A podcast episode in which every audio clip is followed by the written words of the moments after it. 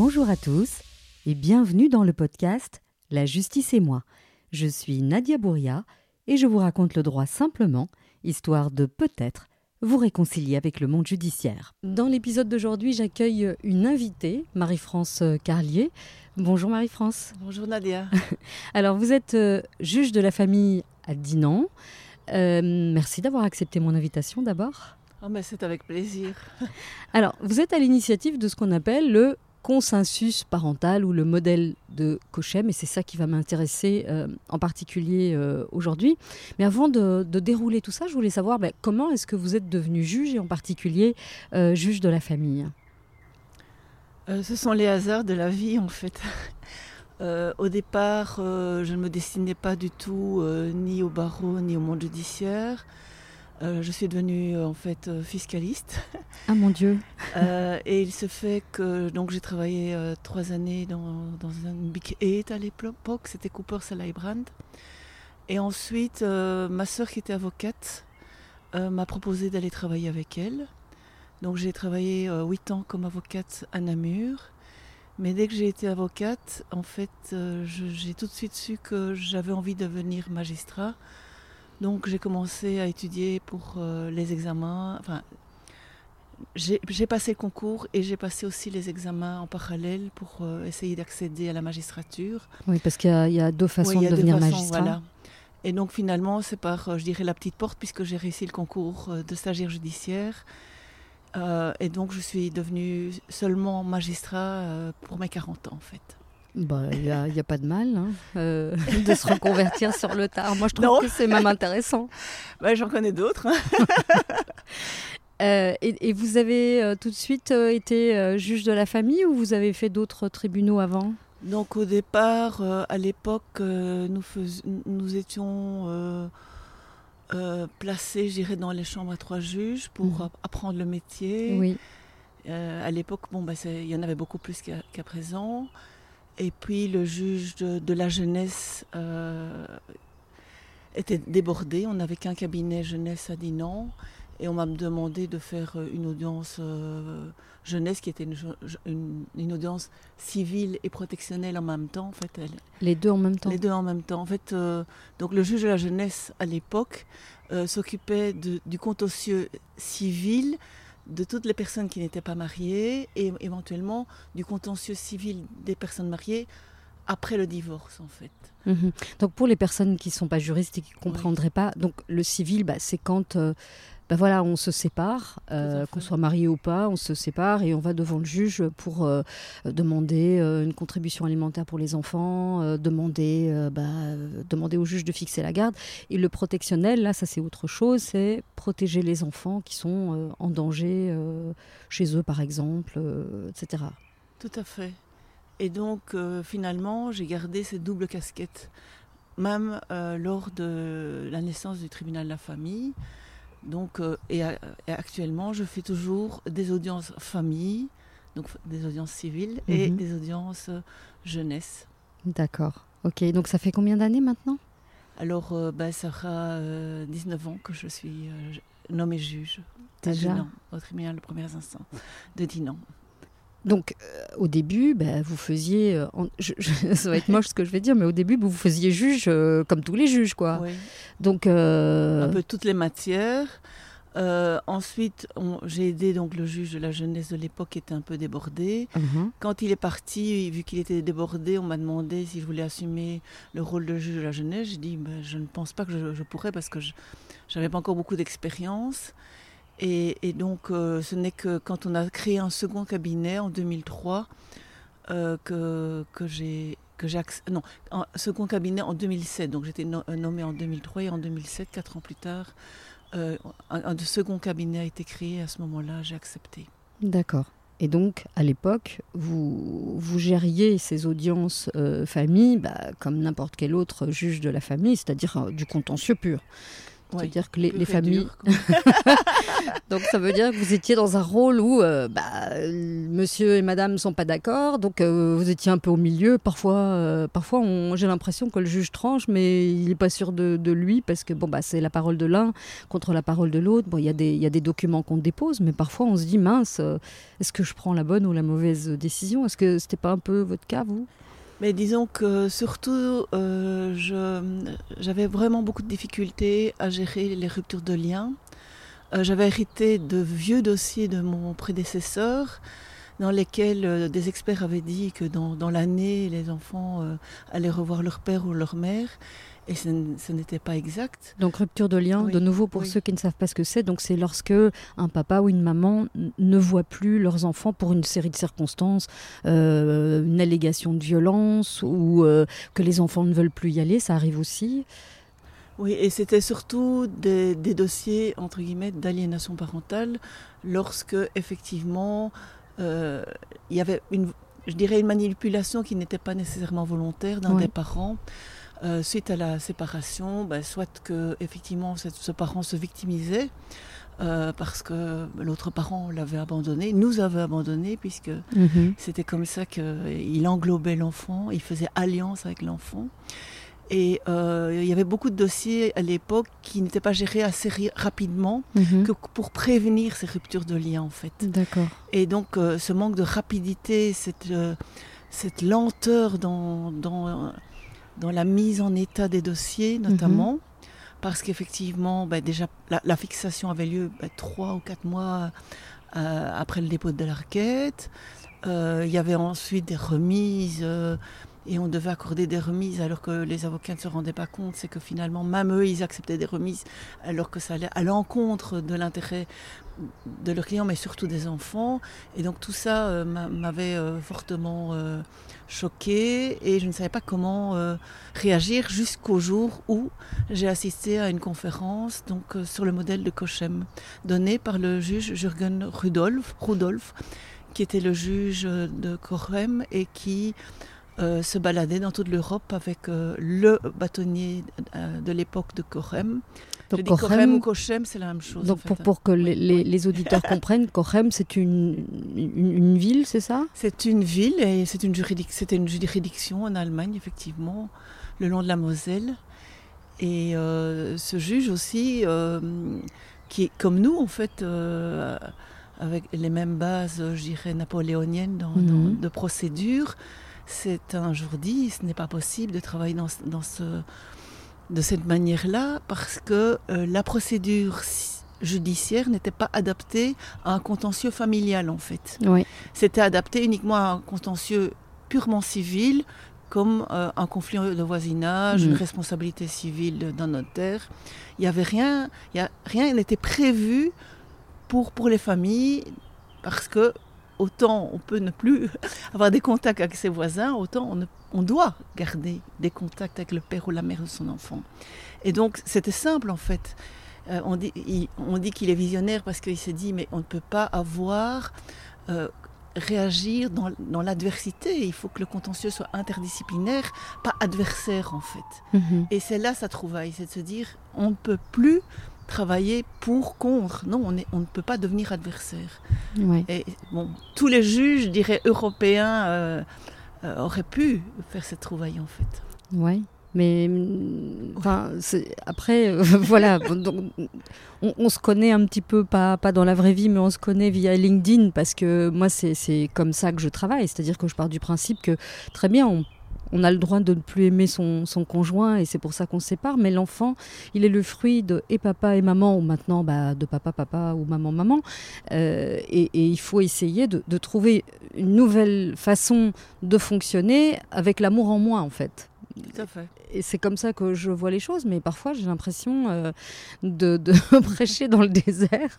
Est-ce que euh, voilà, une fois que vous avez découvert cette, euh, bah, conférence, ce, juge allemand qui arrivait avec un nouveau modèle, qu'est-ce que vous êtes dit? Vous êtes dit c'est génial ou vous êtes dit oh c'est sympa mais comment je vais faire? Euh, C'est vrai que j'étais très très impressionnée et euh, je voulais travailler comme lui. Tout de suite, euh, j'étais, je, me suis dit, il faut, il faut essayer d'instaurer ce, modèle-là en Belgique. Alors comment est-ce qu'il travaillait pour que les gens comprennent? Parce que vous et moi, on sait ce que c'est, mais... Euh, en fait, en Allemagne, les outils étaient différents. Et donc, c'était un peu ça qui me bloquait, c'est que nous, ne disposions pas des mêmes outils. Par exemple, en Allemagne, euh, il y avait les assistants sociaux du Jugendamt, donc l'Office de la jeunesse, qui, avant l'audience, allait déjà voir auprès des parents comment euh, ils avaient déjà organisé les, premières rencontres ou comment ils, comment ils, comment ils vivaient, s'ils s'entendaient bien, etc. Et donc le juge avait déjà un petit rapport, était déjà informé de la manière dont ça se passait. Et puis à l'audience, il prenait vraiment, euh, c'était des audiences qui duraient excessivement longtemps. D'accord. Il, prenait vraiment le temps euh, de, avec l'aide des avocats, parce que les avocats avaient accepté de travailler dans la même dynamique, donc en se centrant sur l'intérêt des enfants et donc en, soutenant les parents, en les responsabilisant, en les soutenant à trouver un accord amiable. Et pendant cette audience, ils travaillaient tous ensemble à trouver les meilleures modalités possibles pour leurs enfants. Et s'ils ne parvenaient pas lors de cette première audience qui durait parfois plus d'une heure, j'ai des rapports où on me dit que ça durait parfois deux heures. Euh, s'ils ne trouvaient pas un accord, ils allaient en médiation automatiquement. C'était, on dit que c'est une coopération ordonnée, et c'était le cas effectivement. Donc euh, automatiquement, le, juge prenait son téléphone directement à l'audience pour prendre le premier rendez-vous pour la médiation. Ça se faisait de manière, c'était très pratique en fait. Ouais, euh, très pratico-pratique. Oui. Donc vous venez de me dire que les outils en Belgique sont pas tout à fait les mêmes. Effectivement, nous on n'a pas de rapport avant. il faut que ce soit le juge qui ordonne un rapport, etc. On va pas rentrer dans ce genre de détails. Et donc comment est-ce que vous avez mûri votre réflexion pour euh, essayer d'implémenter ce modèle dans le système euh, belge ou en tout cas à Dinan Alors j'ai un peu réfléchi récemment parce que je savais plus très bien comment j'étais arrivée à l'implémenter. Euh, je sais que suite à cette conférence, euh, il y a eu un petit groupe qui s'est créé à l'initiative d'un expert qui s'appelait euh, Benoît Van Dieren et qui a créé l'expertise collaborative avec Myriam de Hemtine. Et à son initiative, comme on avait tous comment pu euh, entendre les, miracles qui, se, passaient à Corem, on, réfléchissait, on s'est réunis quelques fois. Et puis, est-ce que euh, à Liège, on a entendu que j'avais lors d'une présentation déjà exposé la manière dont ça se passait à Cochem. et puis à Liège, on m'a demandé dans un colloque d'intervenir sur la parole de l'enfant à, à Cochem à Corem. Et, donc, euh, au moment du colloque, je me suis dit, ben, allez, maintenant il est temps. J'en ai parlé à, mon seul collègue, puisqu'on était, on avait deux cabinets, on était, j'avais qu'un seul collègue, qui était emballé et qui m'a dit, ben oui, pourquoi pas, on pourrait essayer de l'implémenter. On est allé voir notre président euh, qui a dit, oh, j'adore l'innovation. Moi, quand j'étais juge à la jeunesse, puisqu'il avait été juge à la jeunesse, euh, j'avais discuté du nouveau décret de l'aide à la jeunesse, etc. Il était emballé, il nous a permis d'avoir un contact direct avec le bâtonnier de Dinan de l'époque, qui, qui était le bâtonnier chez Dron, et qui lui aussi était enchanté euh, d'innover pendant son bâtonnat. Les choses se sont mises... Euh, Les planètes se sont alignées. C'était assez, ça, ce fut assez facile, plus facile qu'on l'aurait cru au départ. Oui. Et donc on a simplement écrit euh, un petit courrier au bâtonnier en expliquant ce qu'était euh, le modèle de Corem et ce qu'on attendait euh, des, avocats. Et ça c'était une lettre qui est, datée du 8 mars. Je vous en donnerai un exemplaire si vous voulez. D'accord. Et le, système devait commencer déjà le 1er avril, vous vous rendez compte La seule chose qu'on avait demandé aux avocats au départ, c'est d'utiliser des requêtes simplifiées qu'on avait préparées avec mon collègue euh, requête simplifiée parce qu'on pensait vraiment que l'acte introductif d'instance était déterminant et qu'il fallait absolument d'arrêter de s'épancher euh, et à un moment où effectivement on ne pense pas du bien de l'autre parent, euh, ne pas mettre de l'huile sur le feu dès le départ parce qu'alors c'était l'escalade. Donc on avait déjà fait une première ébauche, je dirais, de, de notre quête actuelle, puisqu'on les a travaillés et je dirais c'est, c'est toujours les mêmes, mais améliorée, on va dire. Mhm. Et euh, donc, on avait demandé ça aux avocats et on avait demandé de limiter les écrits au strict limi- euh, minimum parce que à partir du moment où, je dirais, le parent qui introduisait la demande euh, limitait vraiment sa motivation à 4-5 lignes ma- maximum, euh, on demandait alors que la- l'avocat adverse, enfin, je n'aime pas d'utiliser ce terme-là, mais l'avocat de, De l'autre de l'autre- partie. de l'autre parent euh, puisse éventuellement introduire une demande conventionnelle et face à des- Alors une demande conventionnelle, Oui. c'est une, une- Oui. une nouvelle demande, Demande, dans la oui, procédure. voilà. mais euh, ne s'épanche pas non plus dans des motivations longues, puisque effectivement dans cette requête simplifiée qu'on appelle aussi les requêtes Kochem ou Kochem, Kochem en allemand, bon, Mhm. Maintenant, je, je vais l'utiliser Kochem parce que tout le monde connaît Kochem. Euh, on les appelle les requêtes Kochem parce que finalement, il n'y a qu'à cocher, si ce n'est la petite motivation euh, euh, qu'on a laissée aux avocats, les pauvres, ils n'ont plus grand-chose. Mais finalement, euh, ça va très vite pour les, in- les introduire et on a tous les renseignements utiles et les, enfin, toutes les informations légales aussi euh, nécessaires euh, dans, dans un- dans une requête. Mhm. Et donc, euh, on a commencé comme ça, je dirais en tâtonnant, parce qu'effectivement, un jour, un, un ancien avocat, je lui ai dit, mais maître, vous n'avez pas utilisé no- notre requête, mais, mais Madame Carlier, enfin, je, je ne sais même pas ce que c'est, moi, le modèle de Cochem, vous n'avez jamais fait de formation. Et là, je me suis dit, mais il y a un oubli. Mhm. Et c'est ainsi que j'ai fait venir Ursula Kudjou d'Allemagne. Elle avait été l'expert du juge Rudolf et avait travaillé à Cochem. et donc, euh, elle, a, euh, elle est venue pour la première formation toute une journée. C'était le 30 novembre 2012. Et euh, depuis lors, elle revient à chaque fois qu'on fait des formations. On, a, on a une marraine maintenant pour les 10 ans, notre conférence qui euh, va fêter les 10 ans d'application du modèle de consensus. Alors, pour que les personnes comprennent, donc ceux qui suivent le podcast ont déjà entendu euh, pas mal de mes épisodes où j'explique comment se déroule euh, une audience euh, devant le juge de la famille.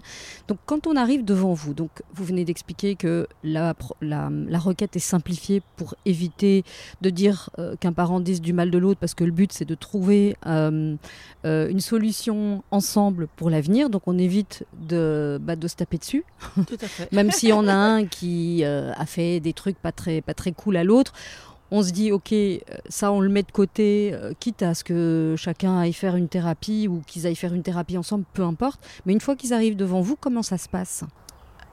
Lors de la première audience, on a toujours dit, avant même l'instauration du tribunal de la famille, que finalement, euh, la première audience, c'était la- enfin, ce n'était pas une audience d'introduction pour nous, c'était déjà une audience où on devait avancer. Oui. Parce qu'on ne voulait pas perdre du temps. Parce que le temps, euh, on dit toujours que le temps arrange les choses, mais pas au tribunal de la famille. Euh, et donc, effectivement, euh, les audiences dites d'introduction étaient des audiences qui étaient vraiment utilisées pour déjà essayer d'instaurer un cadre provisoire, à tout le moins provisoire, si on ne pouvait pas trouver déjà un, accord total, parce que ça pouvait arriver. Et donc, en fait, les avocats euh, tentaient donc de se rencontrer avant la première audience, tentaient de, de trouver déjà un, un accord qui pouvait euh, euh, rassurer les deux parents.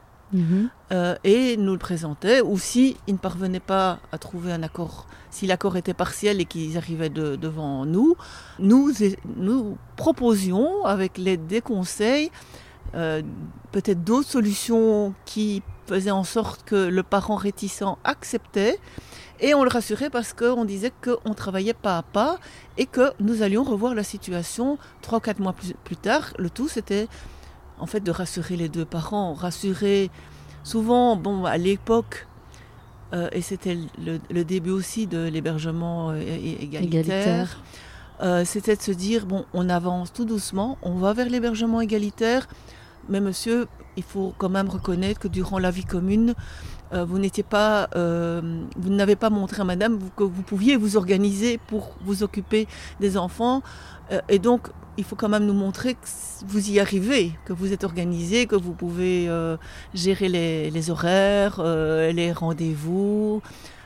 Et donc voilà, on y allait pas à pas, donc on élargissait progressivement en fonction de l'âge des enfants, bien entendu, et en fonction du lien qui préexistait ou ne préexistait pas avec les enfants, en fait. Parce qu'il y a des pères qui étaient déjà très investis et d'autres qui, qui, devenaient, qui devenaient pères à la séparation, enfin, qui devenaient euh, qui assumait enfin le rôle de père et qui était peu, fort peu présent, je dirais, euh, dans la vie des enfants. Donc euh, il faut s'adapter au cas, on s'adaptait au cas par cas à la situation qui, qui se présentait devant nous, bien entendu. Est-ce que vous avez eu des réticences au départ des avocats ou, ou, finalement, comme ils ont reçu une communication, ils ont pris le train en route et ils se sont adaptés? On a vraiment eu très peu de, de résistance. Euh, ben, il y a toujours des, avocats qui, euh, euh, qui, qui, disent qu'ils ne sont pas réticents, mais qui, qui, oui. qui le sont dans certains dossiers, on va dire. mais globalement, le barreau de Dinan a pris le train en marche.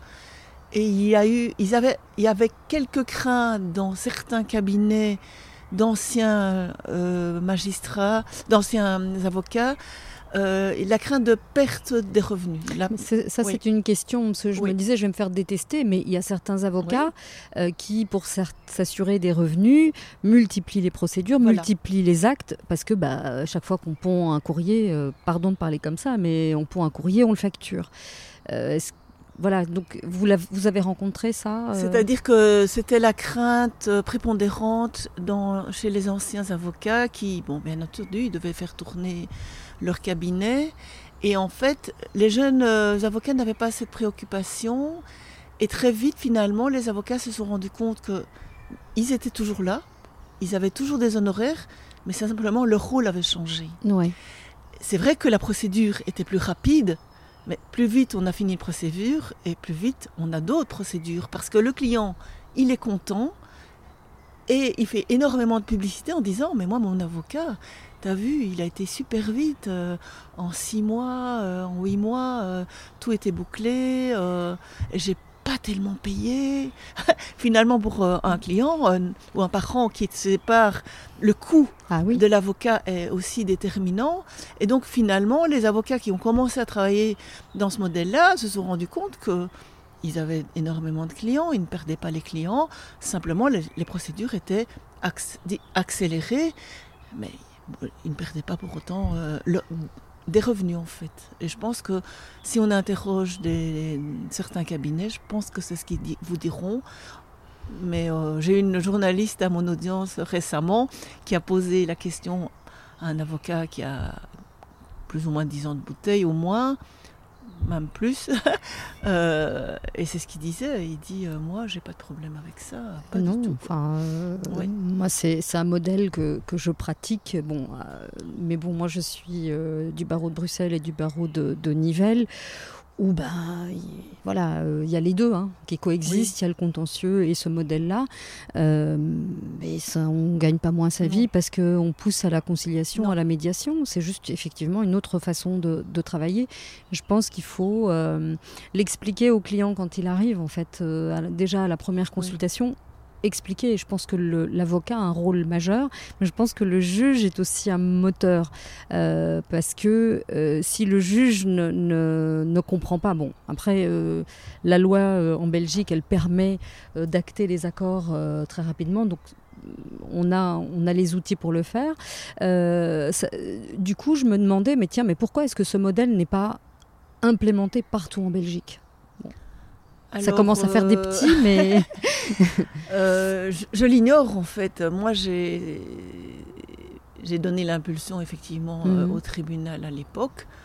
Ça fonctionnait bien. Maintenant, on dit toujours qu'on n'est pas prophète dans son pays. Et je ne suis pas allée...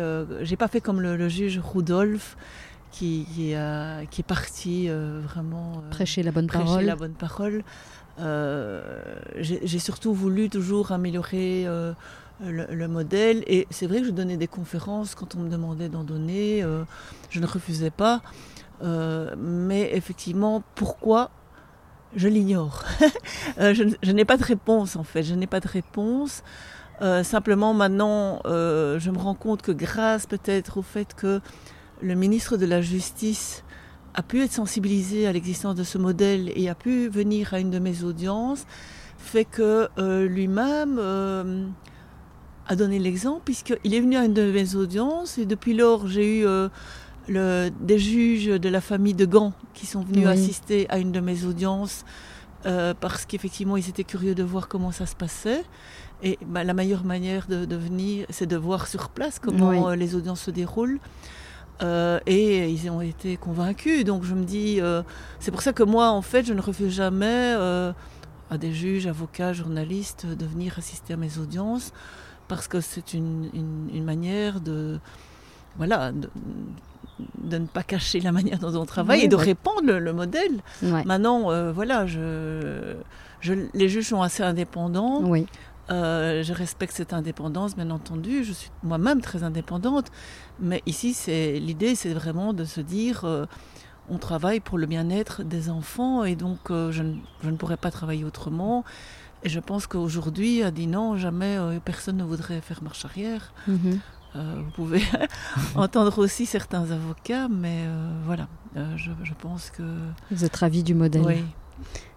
Alors pour que le, le- le public comprenne bien, parce que quand on n'a jamais été devant le juge, on, on a du mal à se figurer ce que c'est. Parce que voilà, dans une procédure classique, euh, bah, on se fait la guerre, chaque avocat va déposer ses arguments, donc son rapport, dans un document qui s'appelle des conclusions. Donc chacun, on se répond en fait, on s'envoie, euh, c'est Oui, un jeu de oui. ping-pong. Et ensuite, euh, tout ça euh, est euh, étudié par le juge et le juge à l'audience écoute les arguments euh, des uns et des autres. Vous, vous ne travaillez plus comme ça. Euh, en tout cas, la majorité du temps, quand vous, vous avez des gens qui arrivent devant vous, vous leur dites pas tout de suite euh, déposez-moi vos, vos conclusions. Vous leur dites on va discuter ensemble pendant une heure et on va voir si on peut dégager un accord. Est-ce que c'est ça ou est-ce que c'est pas ça? C'est plus ou moins ça, sauf que je ne discute pas nécessairement une heure. En fait, comme vous l'avez dit tout à l'heure, bon, les avocats font un, un- un travail énorme en amont, d'abord. Mm. Parce qu'effectivement, euh, je n'ai pas malheureusement, comme tous les juges de la famille, j'ai quand même des audiences assez remplies Mhm. et je ne peux pas effectivement prendre une heure avec euh, chaque partie, mais la première audience est aussi déterminante. Donc, il faut mettre les, parents sur les bons rails. Et donc, effectivement, je vérifie si effectivement le travail en amont a bien été fait parce qu'il n'y a pas que des avocats dînants. Et moi-même, euh, je dirais, j'ai la chance aussi maintenant. Je ne l'avais pas en 2012, mais quand même, nous avons quelques articles Oui. dans le code judiciaire qui viennent en soutien, puisque Oui. l'article 253 ter slash 1, paragraphe 2, dit bien que le juge doit entendre les parties sur la manière dont ils ont tenté de régler le, euh, de trouver, de résoudre le, le litige à l'amiable. Et donc, effectivement, les, les parents doivent m'expliquer ce qu'ils ont tenté de faire. Et donc, les avocats, euh, eux aussi, ont dû exposer à leurs clients euh, il faut tenter, il faut tenter une médiation, il faut tenter, où on peut aller à la chambre de règlement amiable, où on peut tenter le droit collaboratif, enfin, Alors la chambre de- des règlements oui. pardon de chaque fois vous reprendre. Donc c'est une chambre qui dépend donc du tribunal de la famille où le juge va jouer ce rôle de conciliateur, de médiateur. Et si euh, il arrive à, à trouver une solution amiable avec les parents, bah, ça devient un jugement. Donc c'est un super moyen aussi euh, d'arriver à un accord quand les parents ont du mal à, à se parler en direct ou quand les avocats n'y arrivent pas directement. Euh, et donc, l'avocat de la chambre amiable n'est pas celui qui va connaître du dossier au Le cas où il y a un. euh, Le magistrat. Le magistrat, pas- oui, pas pardon.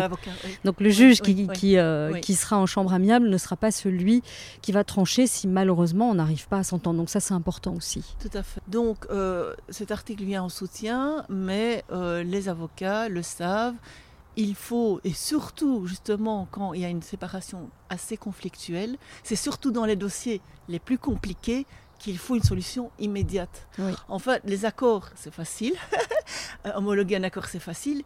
Mais je suis étonnée d'entendre que dans les autres juridictions, euh, on ne prend que les accords à la première audience, alors que c'est justement lorsqu'il y a une séparation plus conflictuelle et qu'il y a déjà des ruptures de lien où un des parents ne voit, pas, euh, ne voit déjà plus un des enfants ou tous les enfants, que là, il est important d'avoir tout de suite une solution qui se dégage de l'audience.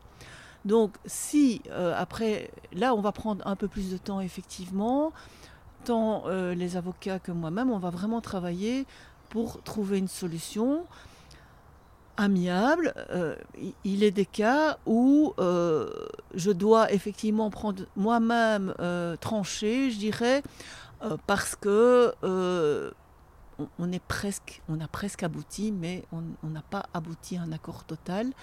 Et en, général, ce que je fais pour que une, une décision assez rapide, j'acte je, au plumitif. Donc le, plumitif, donc c'est le petit dossier de votre super assistante ou assistant qu'on appelle greffier ou greffière.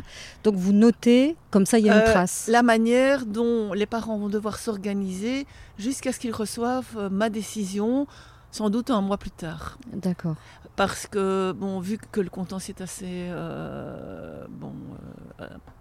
Enfin, on a quand même beaucoup de délibérés et bon voilà je suis juge de la jeunesse parfois j'ai des contretemps puisque je suis de garde une semaine sur deux.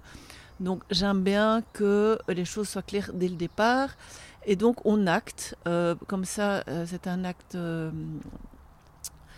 les, avocats peuvent avoir une, copie de, du plumitif de l'audience et donc je, je je décide que, par exemple, le, dès le lendemain, qui est le vendredi, monsieur ira chercher les enfants chez madame à telle heure et viendra les ramener à telle heure. Et donc, en fait, il y, a une solution déjà immédiate dans l'attente de la décision, pour de nouveau pour gagner du temps, gagner un mois si euh, le délibéré est dans un mois. Et pour que, de toute façon, euh, si déjà il y a un parent qui n'est qui ne respectent pas, dans le cas du délibéré, on peut encore m'interpeller en disant qu'un des parents ne, respecte, pas, la, décision. Et donc euh, voilà. Euh, et donc il y, a une décision qui est effectivement provisoire, où il y a avec des, investigations, parce qu'effectivement, euh, on peut invoquer des, difficultés, parfois majeures. Bon, les, les, majeures, en fait, elles n'arrivent pas aux audiences sans substitut ou sans procureur du roi, on va dire. Donc le procureur de roi est là donc dans les dossiers où il estime qu'il a un avis oral à donner à l'audience. Donc les dossiers plus complexes arrivent à ces audiences-là. Dans les autres euh, dossiers, on me demande parfois des enquêtes euh, sociales de police parce que on n'est quand même pas rassuré, parce que monsieur fréquente quand même beaucoup les débits de boissons par exemple, notamment avec les enfants peut-être, euh, mhm. des petites choses comme ça. Bon, les conditions matérielles, souvent je dis aux parents, s'il n'y a que ça, ben, allez voir. Monsieur, vous êtes d'accord, Madame à voir euh, où vous habitez, s'il y, a des lits, euh, s'il y a... moi, je demande un reportage photo. Je dis, bah voilà, vous pouvez faire des photos de l'endroit où les enfants dorment. Ça peut, ça peut rassurer la maman, parce que c'est souvent la maman qui est, stressée. Mais bon, voilà, il y a parfois des, enquêtes sociales de police, il y a, parfois des, doutes sur des compétences euh, parentales. Effectivement, après avoir discuté avec les parents pour connaître pour ne pas faire trop d'investigations non plus, parce que c'est lourd pour les familles. On ne fait que les investigations vraiment nécessaires. Peut-être des analyses de sang, parce que monsieur, bon, il a tendance à boire un peu trop. Mais bon, euh, voilà, à l'audience, il se présente bien. On n'a pas vraiment l'impression qu'il a bu le matin un casier de bière, ça arrive. Mais voilà, euh, donc euh, on fait des petites investigations. Et donc ces mesures conservatoires peuvent rassurer aussi. Mais alors, ça, ça j'entends bien, parce qu'effectivement, dans certains dossiers, à juste titre ou non, euh, madame va s'inquiéter, euh, bah, par exemple, du fait que monsieur euh, fréquente des endroits pas fréquentables et certainement pas avec des enfants. Et comment est-ce que vous gérez les cas de violence? Parce que malheureusement, ça arrive. alors, e, e, effectivement, parfois, monsieur n'est peut-être pas violent avec les enfants, mais les enfants sont impactés par la violence à laquelle ils ont assisté pendant la vie commune. Comment est-ce que vous, quel regard vous jetez sur, ce genre de dossier? Bon, ce sont naturellement des dossiers beaucoup plus délicats. Euh, on a bien, entendu à ces audiences-là euh, une information euh, suite aux auditions vidéo filmées des enfants. Donc d'abord, voilà, ça permet déjà de, voir un peu le psychologue qui assiste à l'audition peut déjà donner parfois un avis. Les enfants sont parfois déjà suivis aussi, euh, si effectivement ils ont été impactés ou pas par la violence. Parfois ils ne sont pas nécessairement au courant de, la violence qui a existé. Soit ils, ont, ils sont au courant mais n'ont pas été témoins. Enfin, il y, a beaucoup de cas différents en fait. Donc c'est de nouveau au cas par cas. Euh, donc euh, voilà, donc euh, en fonction de l'impact ou pas de la violence du père, on ne va pas nécessairement gommer le père pour autant, parce que c'est leur père, ils n'en ont qu'un. Et si cet homme a pu être violent dans certains cas, ce n'est pas nécessairement un homme violent au, départ. Il y, y, a certaines violences qui résultent euh, de, de la dynamique. De la dynamique, oui, de la dynamique du couple, ou, ou peut-être du fait que ben, monsieur sent que madame est en train de lui échapper, ou de la séparation elle-même, donc qui n'a pas été nécessairement euh, violent durant la vie de couple mais il est au moment où euh, ben, ça ne va plus. Alors, euh, on, va être bien clair, on n'est pas en train de, de, valider les violences dans le couple, hein, mais c'est simplement que effectivement, vous, vous êtes saisi. On est dans l'émotionnel. Oui, mais vous êtes saisi de l'intérêt de l'enfant. C'est n'est pas votre rôle de déterminer si monsieur est violent ou pas, parce qu'il y a souvent une confusion quand ah on se retrouve. Devant... Oui, quand un couple se retrouve devant le juge de la famille, moi j'ai parfois des clientes qui me disent oui, mais la juge elle a rien dit alors qu'il y a un rapport de police qui dit qu'il m'a tapé dessus. Oui, mais ça, ça le juge de la famille n'est pas compétent pour ça. Ça, on a bien conscience qu'il euh, ne faut pas que le père, bon, le plus souvent, ou la mère, euh, puisse utiliser les enfants pour maintenir l'emprise sur la mère, une emprise psychologique. Donc il faut être excessivement prudent dans les mesures qu'on va mm. décider. Maintenant, euh, on va quand même tenter de maintenir un lien, le meilleur lien possible. Si c'est pas possible, parce qu'effectivement les enfants qui ont été entendus éventuellement par le juge ou également ne le souhaitent pas, ne sont pas prêts, parce mhm. qu'ils ont vécu euh, vraiment euh, l'intolérable. Ben, on ne va pas forcer des enfants qui ont vécu des choses euh, traumatisantes. maintenant, il y a des enfants qui viennent dire que lui, eux, ils veulent garder un lien, et pourtant ils savent que leur père était violent, et ils savent que le père l'a été, mais malgré tout, ils aiment ce père qui était violent. Euh, il faut le savoir aussi. Hein. Mhm. Donc, euh, il, faut s'adapter euh, aussi aux souhaits des enfants. Mhm. si un, enfant ne le souhaite pas, soit c'est par, par loyauté vis-à-vis de, l'autre parent, mais aussi parce qu'ils ont, ils ont vécu des choses horribles. Donc, je, n'ai pas de baguette magique. Je, sais que quand j'ai entendu les enfants, c'est beaucoup plus facile pour moi. Ce que je peux faire aussi souvent, c'est des, investigations, donc euh, faire entendre aussi l'enfant par un psychologue et, travailler alors avec un, parfois avec un expert pour voir si un ratissage des liens est possible ou pas avec les enfants. Donc euh, l'expert va, rencontrer les parents, va rencontrer les enfants et va voir si ce ratissage euh, rencontre l'intérêt des enfants ou pas. Mhm. parce que parfois c'est très très difficile de voir clair dans la situation parce que on, a le son de cloche de la mère, le son de cloche du père. Euh, on n'a pas entendu les enfants parce qu'ils sont plus jeunes. Et, donc, en fait, euh, on ne sait pas si ça répond à l'intérêt ou pas des enfants. Mais je pense que la difficulté est plus grande quand les enfants sont petits, oui. parce qu'on ne peut pas vraiment les entendre ou les faire entendre par un pédopsie formé, et encore que ils s'expriment pas bien, ils n'ont pas la notion, enfin, ils n'ont pas euh, une ligne du temps dans la tête. Donc, euh, parfois, ils mélangent l'univers fantasmagorique avec la réalité. Donc, j'imagine que c'est beaucoup plus difficile, en fait. C'est beaucoup plus difficile et donc on est euh, d'autant plus prudent parce que les enfants ne savent pas s'exprimer. Qu'un enfant euh, qui, est à 12 ans, 10-12 ans, ben, euh, si ça va pas, il va le dire tout de suite. Hein, chez papa, mhm. ça n'a pas été, il, m'a maltraité, il a, il a menacé de donner des coups, j'ai dû courir pour ne pas pour échapper une petite baffe, ou enfin je sais pas, ou il va téléphoner, il aura son petit téléphone, il va pouvoir téléphoner. Mais, mais, mais non, euh, donc euh, effectivement, avec les enfants plus jeunes, on va être euh, d'autant plus prudent. Oui. Mais je, je n'ai pas de solution miracle. Non, mais, non, mais c'est important en fait de, de, le souligner parce que moi je le vois avec les justiciables. Parfois, ils attendent des solutions miracles de la part du juge, mais en fait, il n'y en, en, a pas. en fait, le modèle idéal, c'est que l'enfant garde une chouette relation et avec papa et avec maman, ou avec maman, maman, papa, papa, puisqu'on a euh, des euh, nouvelles configurations euh, de couple depuis quelques années.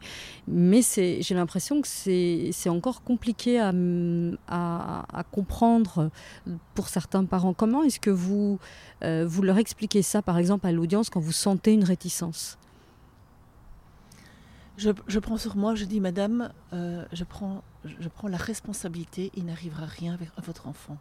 Parce que si je décide quelque chose, bien entendu, je ne prends jamais le moindre risque, le risque de mettre à mal l'enfant.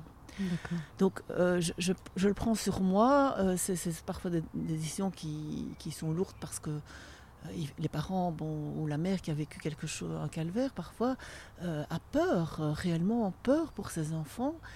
mais je, mets, je, mets, suffisamment de, de barrières pour être sûr qu'il n'arrive rien aux enfants. Euh, et j'ai aussi, j'ai les avocats en qui j'ai plein de confiance aussi. Euh, euh, j'ai des experts qui, qui, je le sais, vont aussi m'informer et prendre les bonnes décisions. Donc je, je, le prends sur moi. J'ai eu quelques cas où j'ai dû dire, notamment à la mère, Madame, vous pensez bien que je ne vais pas prendre le moindre risque et qu'il n'arrivera rien à votre enfant. Et puis à contrario, je pense aussi que parfois euh, euh, le père qui a été, bon, qui a eu la main, la main un peu lourde, etc., le fait de se retrouver devant un juge, finalement prend conscience que son comportement est déviant. Ah, mais monsieur est mis en garde, hein, monsieur. Hmm. On, on, va pas, je, prends le, je ne prends aucun risque. Et s'il arrivait la moindre chose, c'est, ce sera, sera fini. Euh, vous n'aurez plus aucun contact avec votre enfant.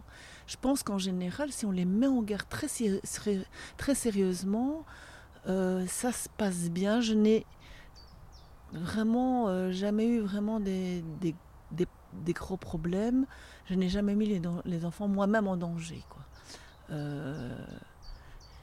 Parfois, bon, je dirais que même les, les parents sont, sont confiants eux-mêmes dans l'autre parent, ça se passe bien, et puis, ils vont ouvrir la porte, et puis à un moment donné, ça ne, ça ne se passe pas bien. Mais moi, c'est la technique des petits pas qui fait que euh, qui vont rassurer euh, notamment la maman en disant on, fait ça et on verra euh, si au centre de rencontre ça ne se passe pas bien, monsieur ne peut déjà pas sortir avec l'enfant et on, va, on va avoir un encadrement strict, même ses paroles vont être surveillées, etc. Donc il peut rien arriver.